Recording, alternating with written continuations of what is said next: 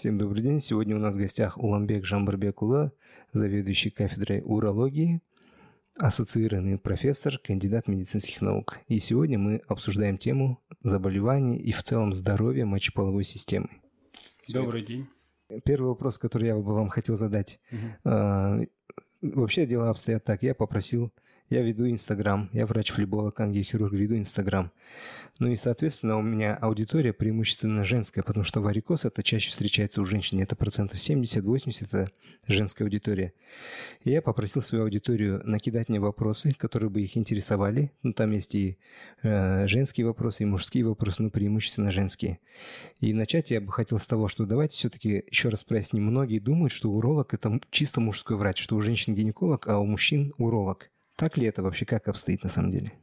Да, многие люди ошибочно полагают, э, что уролог это только мужской доктор, но на самом деле у женщин есть э, урологические органы, это почки, мочеточники, мочевой пузырь, уретра, и довольно часто возникают проблемы с, э, с этими органами заболевания, и женщины обращаются к нам, к урологам, и мы стараемся им помочь. Супер. То есть не только то есть уролог это не только мужской доктор. А какие вот заболевания вообще лечит уролог, допустим, и у мужчин, и у женщин? Какие это заболевания? Ну, э, наиболее часто встречающиеся uh-huh. в нашем регионе, в Казахстане, это мочекаменная болезнь. Мочекаменная болезнь поражает как и женщин, так и мужчин. Э, женщин даже в большей степени, э, потому что у них более распространены инфекции мочевых путей, и это фон для камнеобразования на фоне инфекции банального цистита может возникать восходящий пилонефрит, и на фоне хронической инфекции может э, образовываться, могут образовываться камни в почках. Все понятно. То есть давайте назовем э, вот так вот топ-3 заболевания, которые лечат урок. Топ-3 наиболее часто это мочекаменная болезнь. Мочекаменная болезнь. У мужчин э, аденома простатит, а у женщин? простатит. У женщин э, циститы, инфекции циститы, да? путей. Да. Все понял. Ну и вот, значит, топ-3 причины обсудили. А, сейчас я бы хотел обсудить, вот с какими вообще симптомами обращаются к вам. А, ну до этого есть вопросы вот от подписчиков, ну я и сам хотел бы составить. Uh-huh. Допустим, мы перейдем к обсуждению именно заболеваний мочеполовой системы, uh-huh. о том, как это все происходит, лечение. А, но до этого хотел бы проговорить, что в медицине самое главное это не только лечение, но и профилактика. Вот какие вы могли бы советы дать а, для людей вот в разных возрастах? Я выделил несколько возрастов. Первый это значит подростковый возраст, когда формируется, да, mm-hmm. здоровье там мальчика или девушки, девушки. Вот. И второй возраст это от 20 до 30, потом от 30 до 40, 40, 50, 60, 50, 60 и так далее. Вот mm-hmm. какой в, а, в подростковом возрасте там профилактика или вообще на что нужно уделить внимание, чтобы, сохранить, чтобы хорошо развивать здоровье мочеполовой системы, сохранять его, поддерживать? Ну, для поддержания здоровья мочеполовой системы, конечно, в первую очередь э, необходимо э, обращать внимание, как э, развивается подросток. Допустим, если мы говорим о подростке, как у него происходит развитие в пубертатном периоде, идет ли своевременно рост развития в соответствии с возрастными изменениями, да, как должно происходить. Если э, идет какая-то какое-то замедление, отставание в росте, а, ребенок, э, подросток остается инфантильным, у него не грубеет голос, не появляется вторичное оволосение, то это повод э, забеспокоиться и обследовать гормональный профиль его. Ну, а по рекомендациям для, для всех возрастов – урологические рекомендации это питьевой режим, достаточный э, для того, чтобы э, при достаточном питьевом режиме э, уменьшается риск инфекции мочевых путей, уменьшается риск образования камней в мочеводящих путях. И, конечно, физическая активность играет тоже очень важное значение, потому что физическая активность она способствует выведению мелких камней э, из, из мочевых путей, способствует выработке тестостерона. Давайте вот, вот я вот так вот сформулирую. Топ-3 вещи, которые должен делать подросток, мальчик или девочка, для того, чтобы поддержать свое здоровье и чтобы родители следили. То есть первое, вы сказали, это физическая, физическая активность, да? да. Это позволяет э, делать профилактику мочеполовой системы и так далее. Второй момент, это нужно обратить внимание на э, развитие, да, чтобы грубел голос, появилась со- соответствие развития подростка угу. э, времени, да? Да, его, то есть он должен э, уже 15-16 годам у него должно сформироваться, должен сформироваться, ломаться голос, угу. у него должно быть уже формироваться вторичные, вторичные половые признаки, оволосение по мужскому типу, рост э, скелетной мускулатуры и вообще рост э, в целом. А, второй вопрос это вот а, топ-5 вещей, которые нужно делать людям от 30, 20 до 30 лет, чтобы сохранить здоровье мочеполовой системы. Ну, во-первых, питьевой режим, достаточное количество жидкости, это профилактика урологических проблем. Во-вторых, регулярная физическая активность, которая позволит избежать Э, многих э, заболеваний. Э, в-третьих, это правильное питание. То есть сейчас люди страдают от переизбытка углеводов, излишней массы тела и так далее. В-четвертых,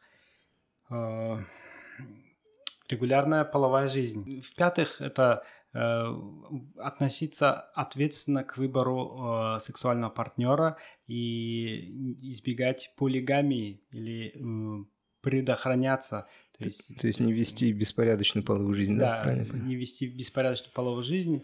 А есть ли какие-то особенности, которые, ну это был период 20-30 лет, да, после 30, от 30 до 40, есть ли вот помимо этих дополнительные нюансы какие-то?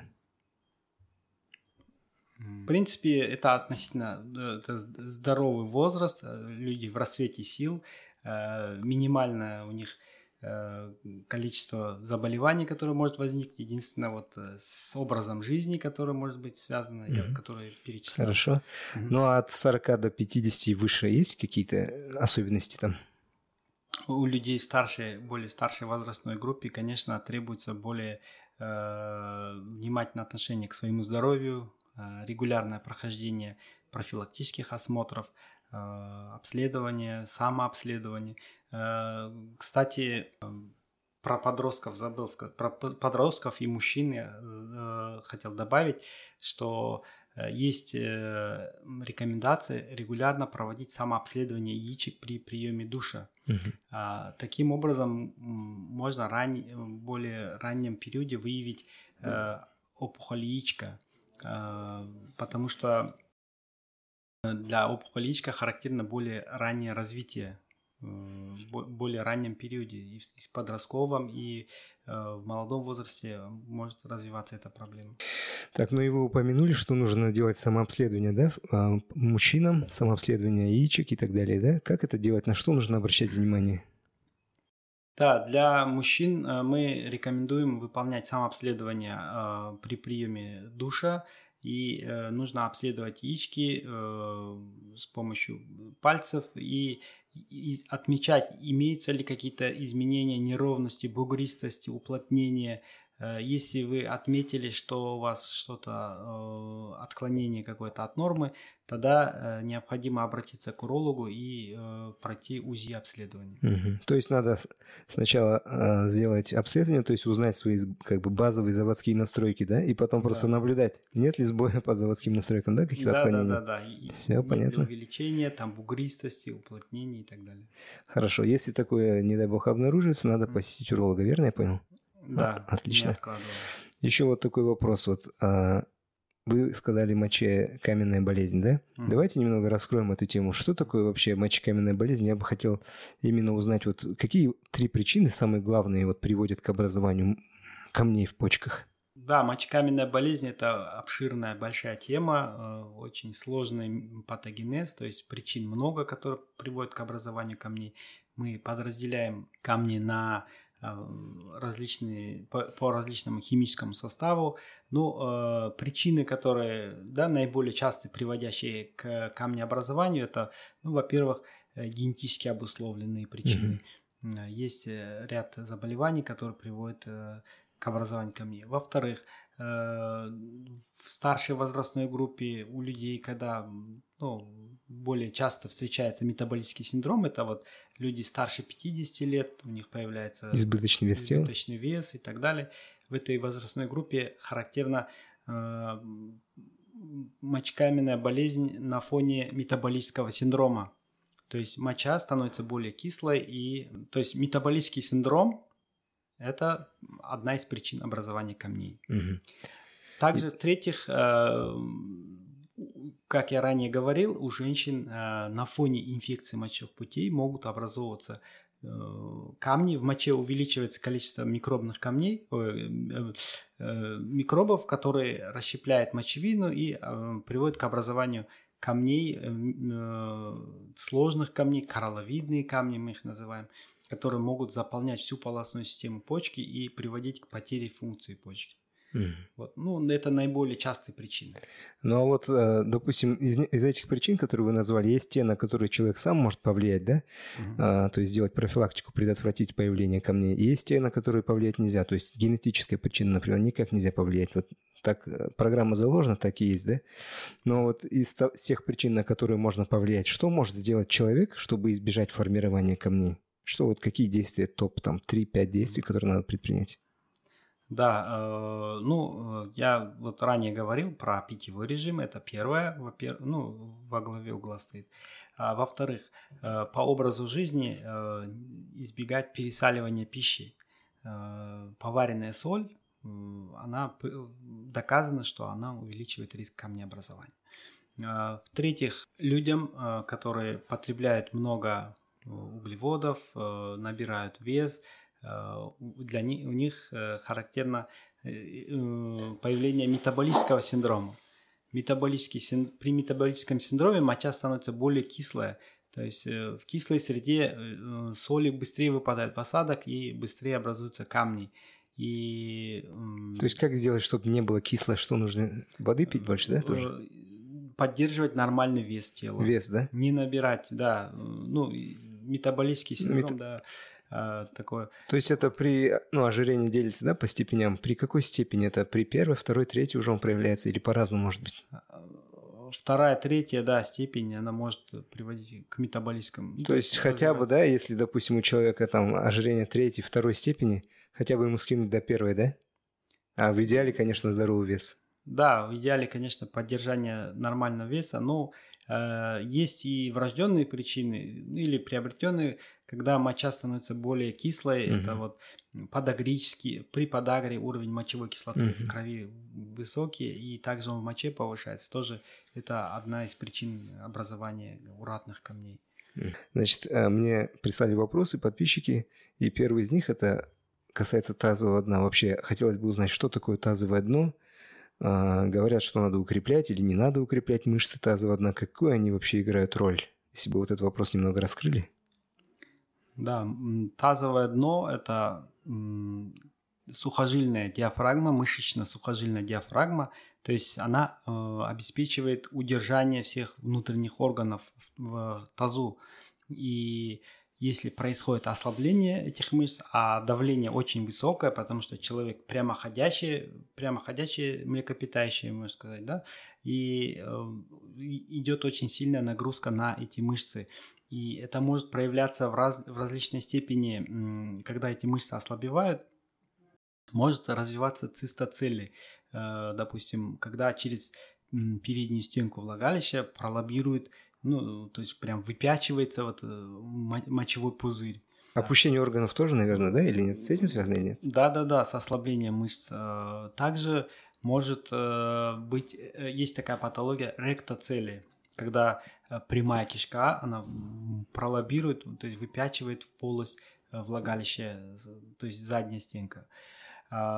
Также при ослаблении мышц тазового дна может появляться неудержание мочи. То есть, допустим, для женщин э, более старшей возрастной группе это более знакомо, э, известна эта проблема, когда кашель, чихание, э, резкое изменение положения тела оно может сопровождаться подтеканием мочи, непроизвольным, да? непроизвольным подтеканием угу. Мочи из э, мочеиспускательного канала. Если я правильно знаю, после родов тоже такое бывает, да, у некоторых? После родовом периоде, да, у женщин за счет перерастяжения при прохождении. Но это то есть не с мышцами тазового дна связано, да, или ну, тоже? да, да, это ослабление мышц тазового mm. дна за счет перерастяжения, но потом постепенно, потихоньку это тонус восстанавливается у женщин молодого возраста, оно менее выраженно сохраняется. Ну, может восстановиться, да? Да, восстанавливается. А у мужчин к чему это может приводить?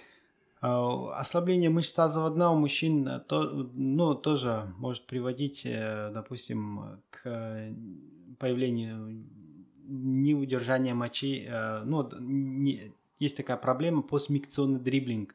То есть человек э, помочился, ну это называется так медицинский постмикционный mm-hmm. дриблинг, это вот э, на простом языке человек помочился, э, застегнул ширинку, и в этот момент у него происходит подкапывание мочи. Mm. Вот. И эта проблема, она связана, может быть, и с ослаблением мышц тазового дна, и с расширением э, уретры при структуре, и при аденоме предстательной железы. Поэтому э, конечно, ослабление мышц тазового дна э, резко ухудшает качество жизни человека. И для укрепления мышц тазового дна упражнения Кегеля разработаны, которые э, направлены на восстановление тонуса этих мышц и улучшение качества жизни. Вот вы назвали упражнение Кегеля, да? А вот mm-hmm. как оно вообще а, выполняется. Вернее, первое, это для чего оно предназначено и всем ли нужно его делать? Как понять, что нужно его делать или не нужно? Ну, если, да, если человек сталкивается с проблемой неудержания мочи при кашле, чихании, это, ну, больше характерно для женщин. А, есть упражнение Кегеля. А, ну и для мужчин вот э, с той проблемой, о которой я говорил ранее, постмикционный дриблинг, мы тоже рекомендуем упражнение Кегеля. Это когда человек как ощутить, э, какие мышцы нужно тренировать, да? Мы э, э мужчине рекомендуем во время мочи спускания прекратить, э, то есть остановить струю мочи. Э, и в этот момент э, можно ощутить эти мышцы. И их нужно тренировать, ну, то есть сжимать на, на 5 секунд и расслаблять период. То есть, правильно я понял, во время мочеиспускания нужно остановить мочеиспускание, да? Струю нужно остановить. Да, это... Это, это мужчинам или женщинам тоже? Ну, и, и женщинам тоже, и мужчинам.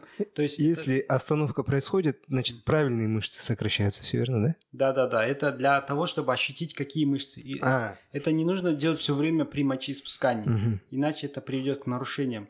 А именно для того, чтобы ощутить, какие мышцы необходимо тренировать, спазмировать, чтобы человек уже э, ощутил и в последующем уже, э, когда он там в транспорте или, ну, то есть у него есть время там, э, он может уже напрягать и также еще упражнение Кегеля для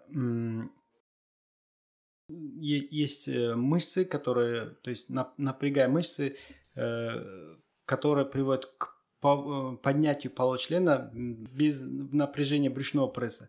Вот, если человек ощутит эти, эти мышцы, он может их также тренировать, и это э, упражнение Кегель улучшит э, вот, бульбокавернозную мышцу, э, то есть функцию, да, и улучшает качество оргазма, улучшает удержание мочи.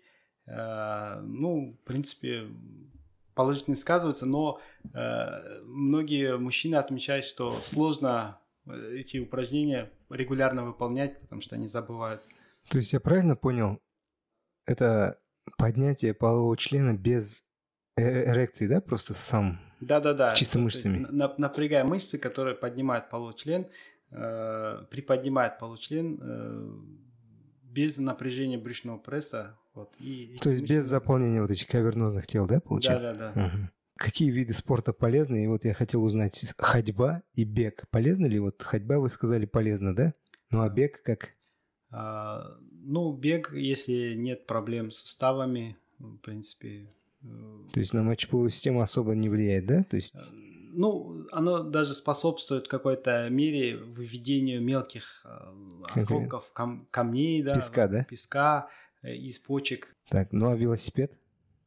А, про велосипед есть исследования, которые показали, что вот езда на, когда происходит давление на промежность, э, вот эта сидушка, она может приводить к увеличению риска структуры уретры, может приводить к нарушению проходимости по семявыносящим протокам, то есть может приводить к затруднению прохождения сперматозоидов по путям вот, угу. и вот такие могут быть. То есть здесь нужно, наверное, правильно подбирать, да, вот э, само седло велосипеда? Да, и рекомендуется ездить больше не сидя, а вот езда стоя на, ну, на, на велосипеде. На вот. педалях. Да, на педалях это более, более как бы здоровое для ну, для урологических. Ага. Вот некоторые, допустим, с кем я разговаривал, кто профессионально занимается велоспортом, они отмечают вот онемение в области мошонки да. А, при длительной езде на велосипеде. Это с чем может быть связано вообще? Ну, длительное, длительное сидение приводит э, к сдавлению кровообращения, нарушается кровоток, э, может нарушиться, то есть передавливается нервное окончание, тоже это может приводить к онемению, появлению болей каких-то. И, а, конечно, это профессиональная езда на велосипеде, она вот может сопровождаться такими эффектами. Ладно, вот а хотел узнать еще про спортивные добавки. Вот разные есть, да? Изотоники, там протеин, БЦА, креатин и так далее. Они влияют как-то вот на функцию почек или что-то? А, но а, для почек э, вредно чрезбыточное потребление белка, протеина. То есть это в целом может ухудшить э, э, работу почек. Ну вот, допустим, у пациентов с почечной недостаточностью не рекомендуется потребление большого количества белка. Также э, избыточное потребление белка, оно может э, окислять мочу, э, то есть сдвиг, про, может происходить сдвиг мочи в кислую сторону, тоже это может в какой-то мере приводить к камнеобразованию. Хорошо. Ну, нет тут таких больших исследований, которые вот прям демонстрируют, что вот вред от этих добавок, потому что их потребление не, ну, дозированное не, не в большом количестве. Поэтому ну, все, в принципе, все, да, все, в медицине... все хорошо, что в меру. Да. В медицине, если так посмотреть, э, все есть яд, все есть лекарство, все зависит от дозы, правильно? Да. Допустим, какой-то полезный витамин, если он в чрезмерном количестве, он может приводить к проблемам. Да, да, конечно. И если его мало, то наоборот. Ладно, следующий вопрос. Вот есть ли какие-то вот правила употребления воды? Нужно пить теплую или холодную, например? Ну, конечно, холодная вода может приводить к спазму, а, к... Ну, конечно, комфортнее пить теплую воду, подогретую. Вот некоторые пьют прям кипяток, горячую воду. Это как, как-то вообще влияет или это просто хобби людей?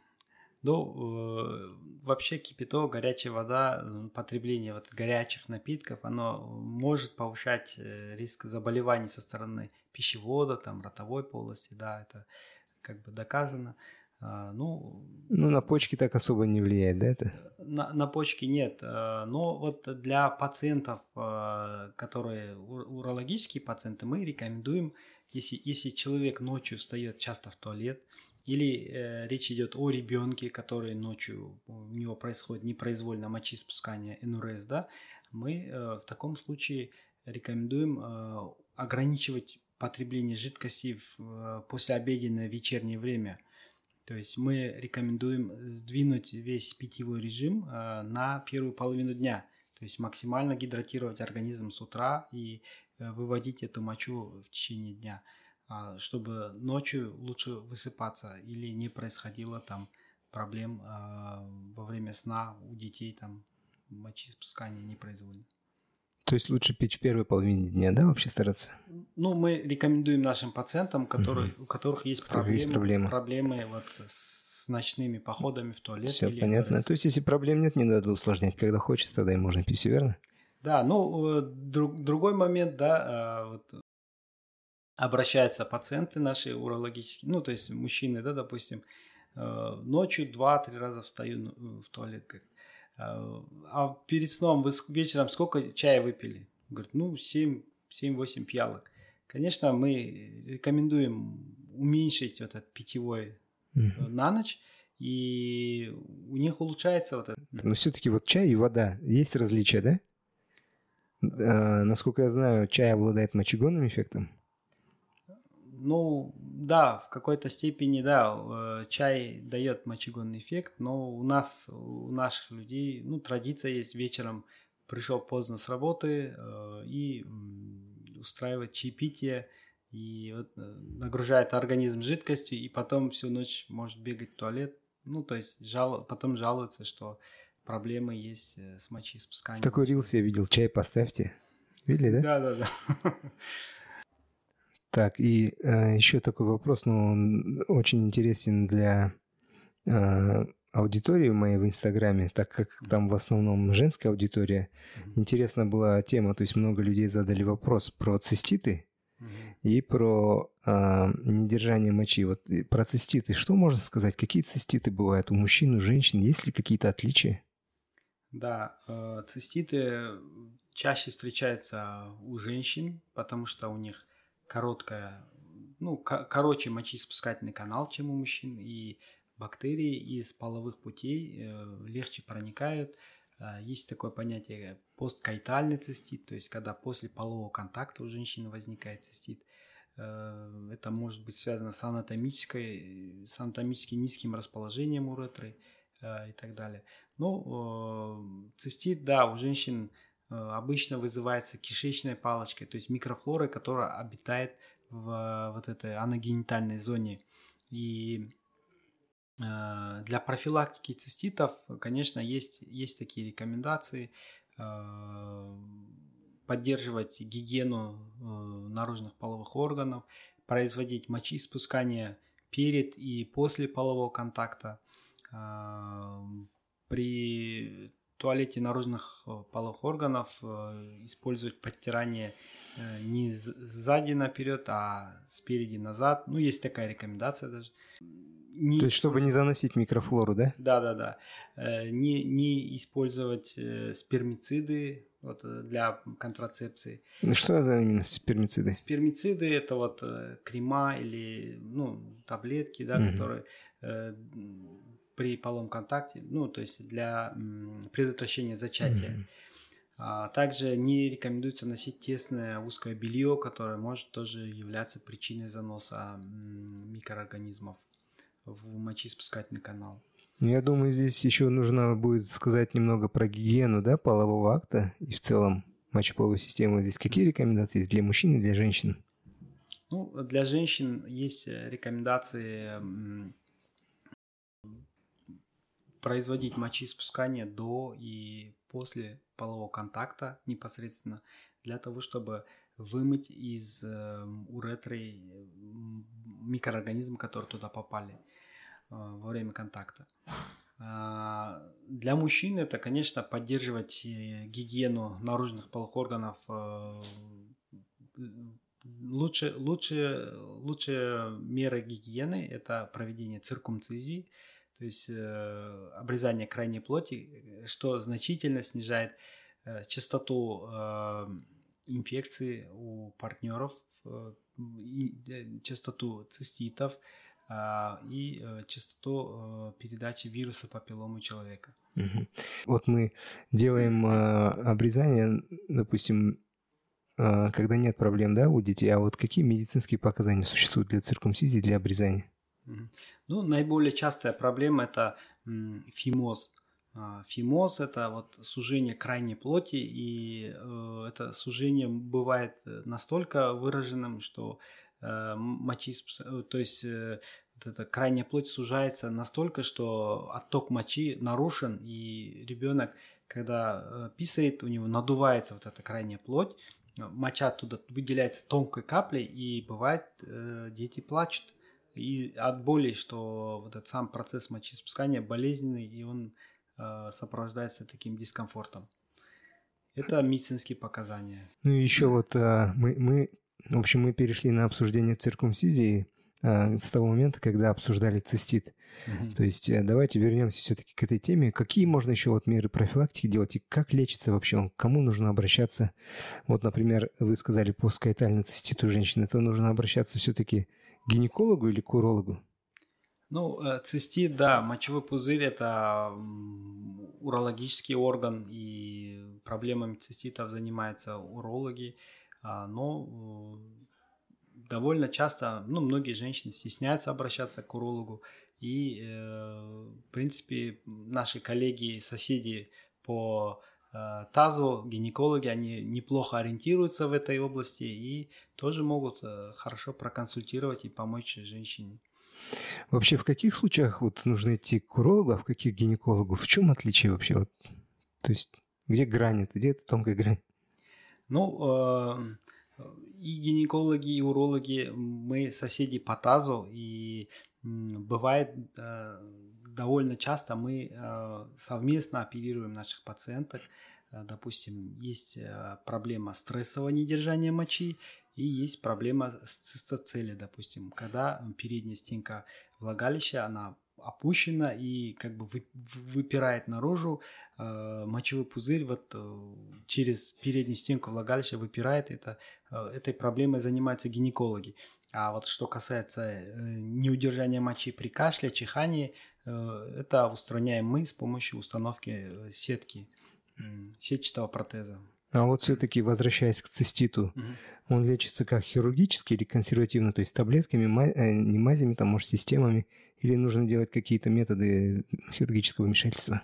Роль э, хирургического лечения при цистите есть, э, но она небольшая. Э, допустим, у некоторых женщин э, мочеиспускательный канал э, расположен низко, то есть практически в преддверии влагалища, то есть во влагалище, на стенке влагалища, и при половом контакте происходит заброс, то есть забрасывается в мочеиспускательный канал, попадает инфекция и бактерии, и которые могут вызвать цистит.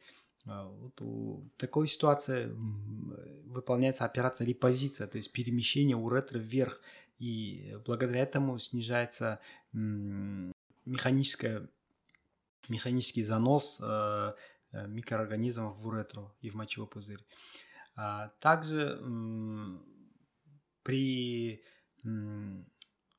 хроническом цистите имеется э, роль э, применения вот этот фульгурации, э, то есть вот в полости мочевого пузыря могут образовываться могут образовываться ликоплакия, то есть это участки слизистой, которые, на которых имеется вот это изменение, белесоватые изменения, под которым скопление микроорганизмов. То есть среда для размножения микроорганизмов – это вот лейкоплакия и э, прижигание вот этот фульгурация или ну мы прижигаем и таким образом эту лейкоплакию устраняем и в какой-то мере э, какой-то какому-то проценту женщин мы э, помогаем и это помогает снизить частоту э, циститов. А, а вообще э, по поводу цистита э, скажу следующее, да, нужно искать э, причину, которая, возможную причину, которая привела к Э, циститу. Допустим, довольно часто проблемы с кишечником, запоры, хронические запоры, они могут являться э, одной из причин э, частых рецидивов циститов. Э, поэтому мы рекомендуем разобраться э, с проблемами с кишечником, и после этого мы приступаем э, к лечению рецидивирующих циститов.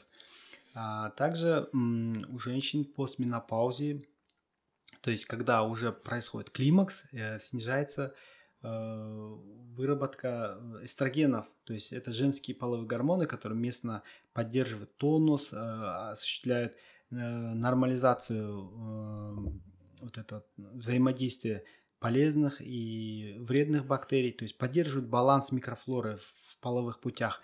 При дефиците эстрогенов вот этот баланс нарушается, и это тоже является одной из причин и местное применение гормонов у этой группы женщин э, улучшает симптомы.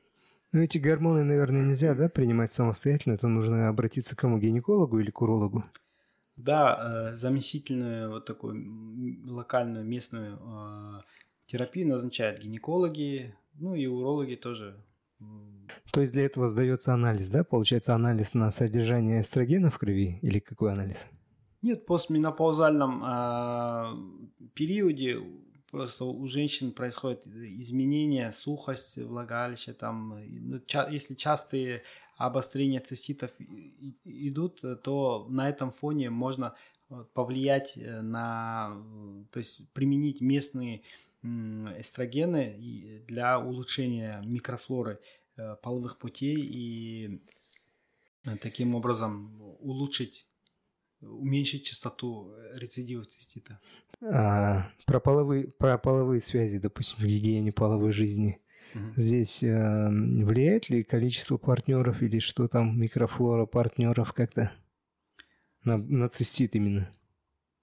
Да, конечно, э, частая смена партнеров э, это одна из причин э, развития э, циститов, рецидивирующих циститов, ну, то есть один из факторов риска.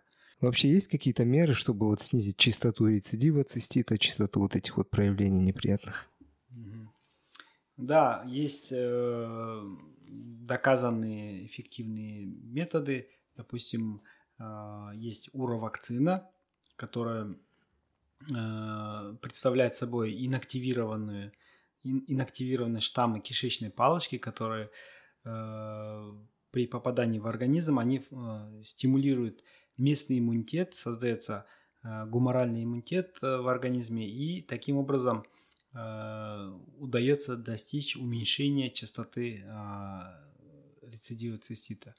Также есть различные э, препараты на растительной основе. Это проантоцинидины, э, в частности, вот клюква там и так далее, э, на растительной основе. Демоноза, то есть препараты, содержащие такие компоненты, как демоноза, клюква, они э, способствуют э, уменьшению частоты э, рецидива цистита. Ну а вот касательно недержания мочи, вот вообще какие бывают виды недержания мочи, как они делятся, есть ли какие-то особенности? Да, мы различаем недержание мочи.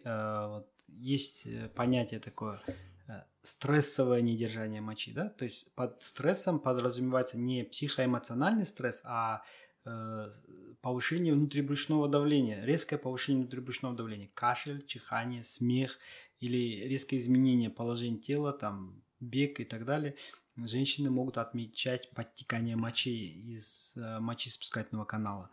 Э, а есть другой вид недержания мочи, это ургентная инконтиненция. То есть ургентная имеется в виду, это резкий такой сильный позыв к мочеиспусканию, женщина вынуждена бросить все дела, бежать в туалет, и при этом у нее может происходить подтекание нескольких капель мочи.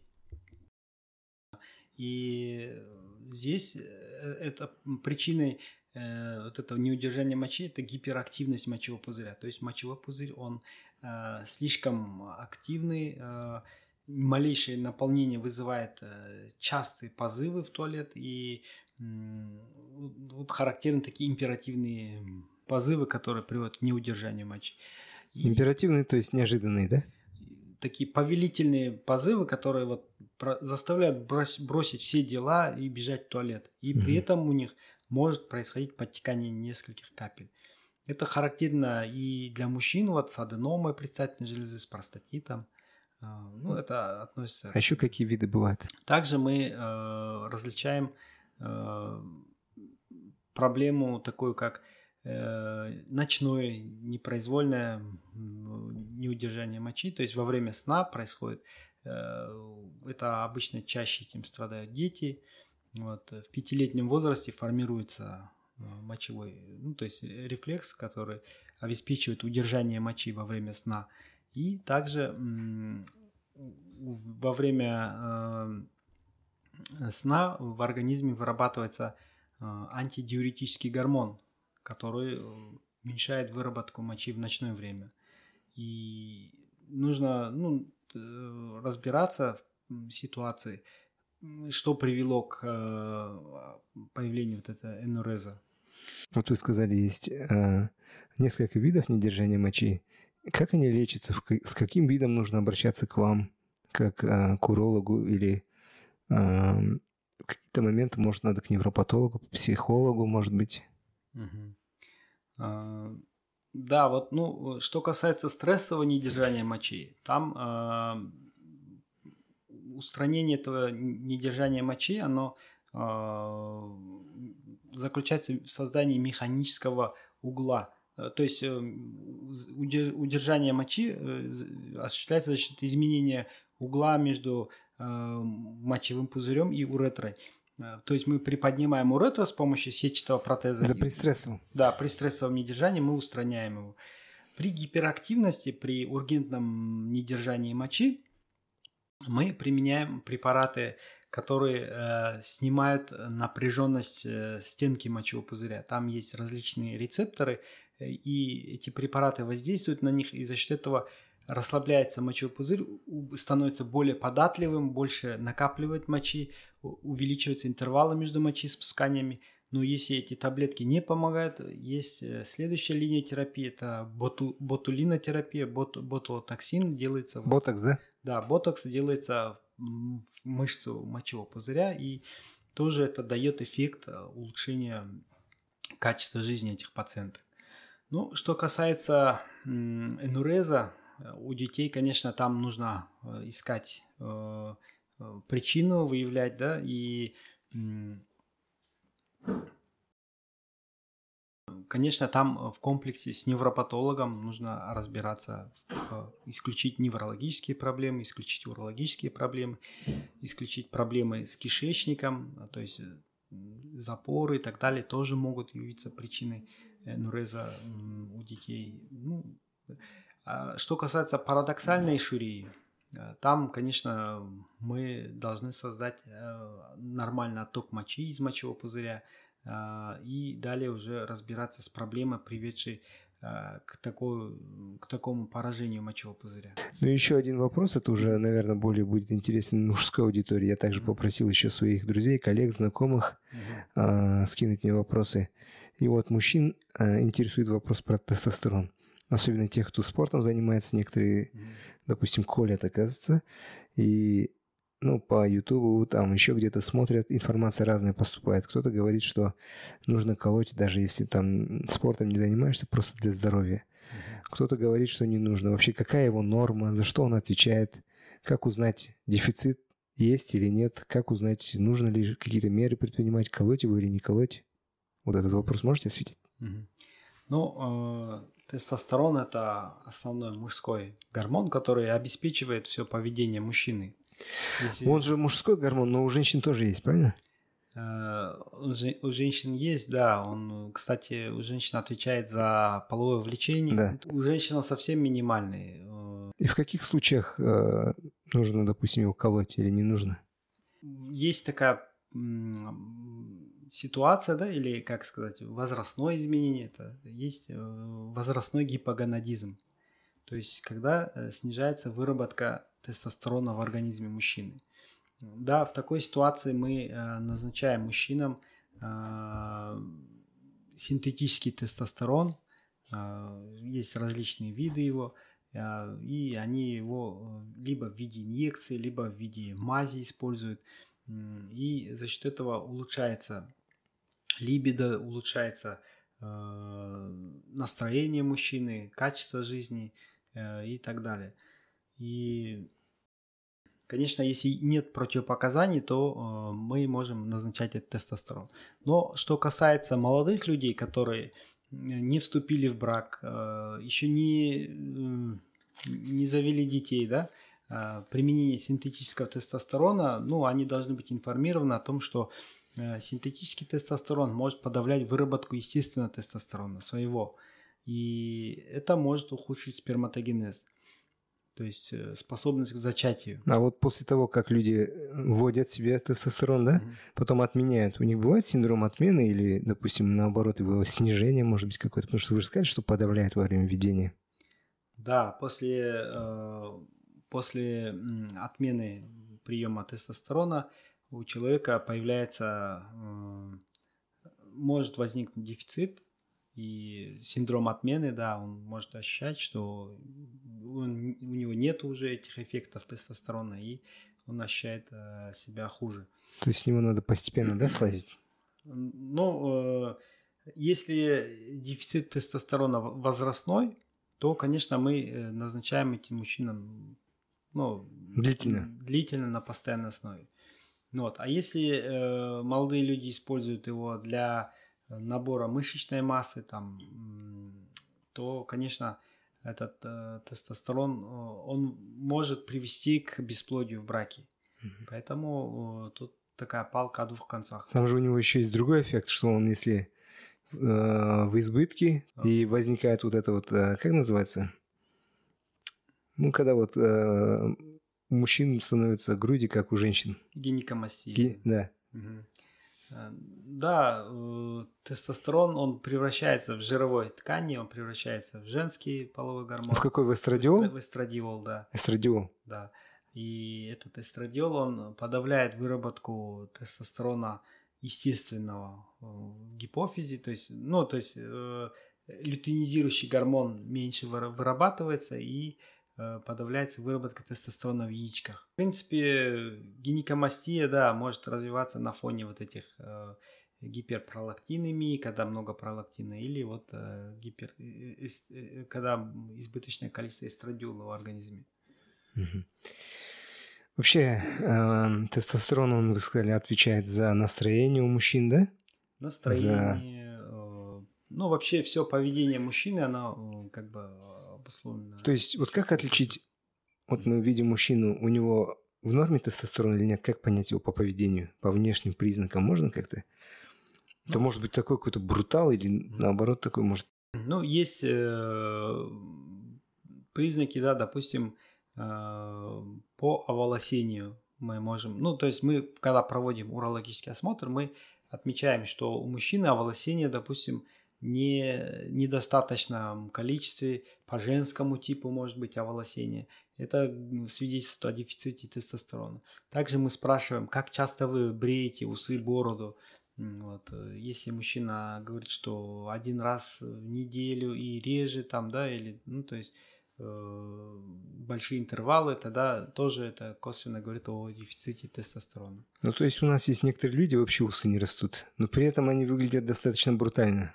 Это как это связано с тестостероном или может особенности другие какие-то? Э, в любом случае э, вторичные половые признаки они проявляются, то есть рост усов или бороды. Конечно, не у всех он э, такой, то есть не играет роль не объем, не количество, не густота, да? Да, не густота, а скорость роста. Mm. Вот. И если... То есть одна волосинка, но должна быстро расти, да? Пять да, раз да. в неделю надо брить, да?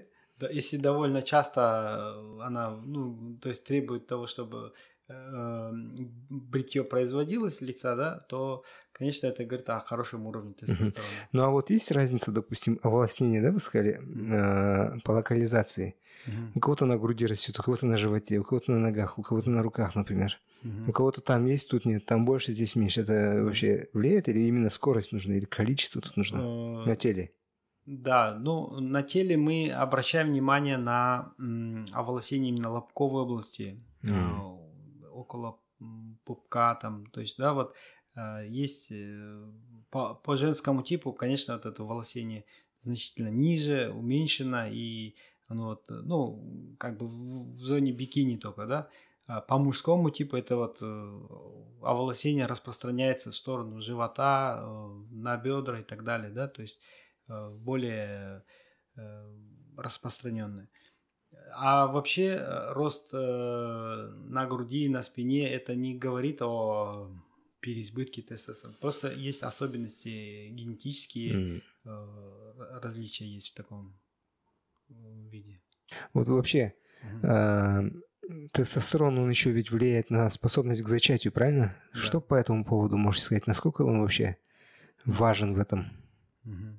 Ну, если речь идет о синтетическом тестостероне, то синтетический тестостерон подавляет выработку естественного тестостерона и сказывается это на э, способности к зачатию, ухудшаются параметры спермы. Вот, у меня был э, один пациент, э, он э, профессионально занимался тяжелой атлетикой, он принимал э, синтетический тестостерон, и э, когда он вступил в брак, они не могли зачать более двух лет, э, у них не было способности зачать. И при оценке уровня гормонов мы отметили, что э, у него очень низкий уровень лютeinизирующего гормона. То есть э, у него пода была подавлена выработка стимуляции, есте... то есть подавлена стимуляция выработки естественного тестостерона. И после того, как мы сделали коррекцию, э, начали стимулировать выработку естественного тестостерона, у него значительно улучшилась спермограмма, и э, впоследствии они э, достигли желаемого результата, у них появился ребенок.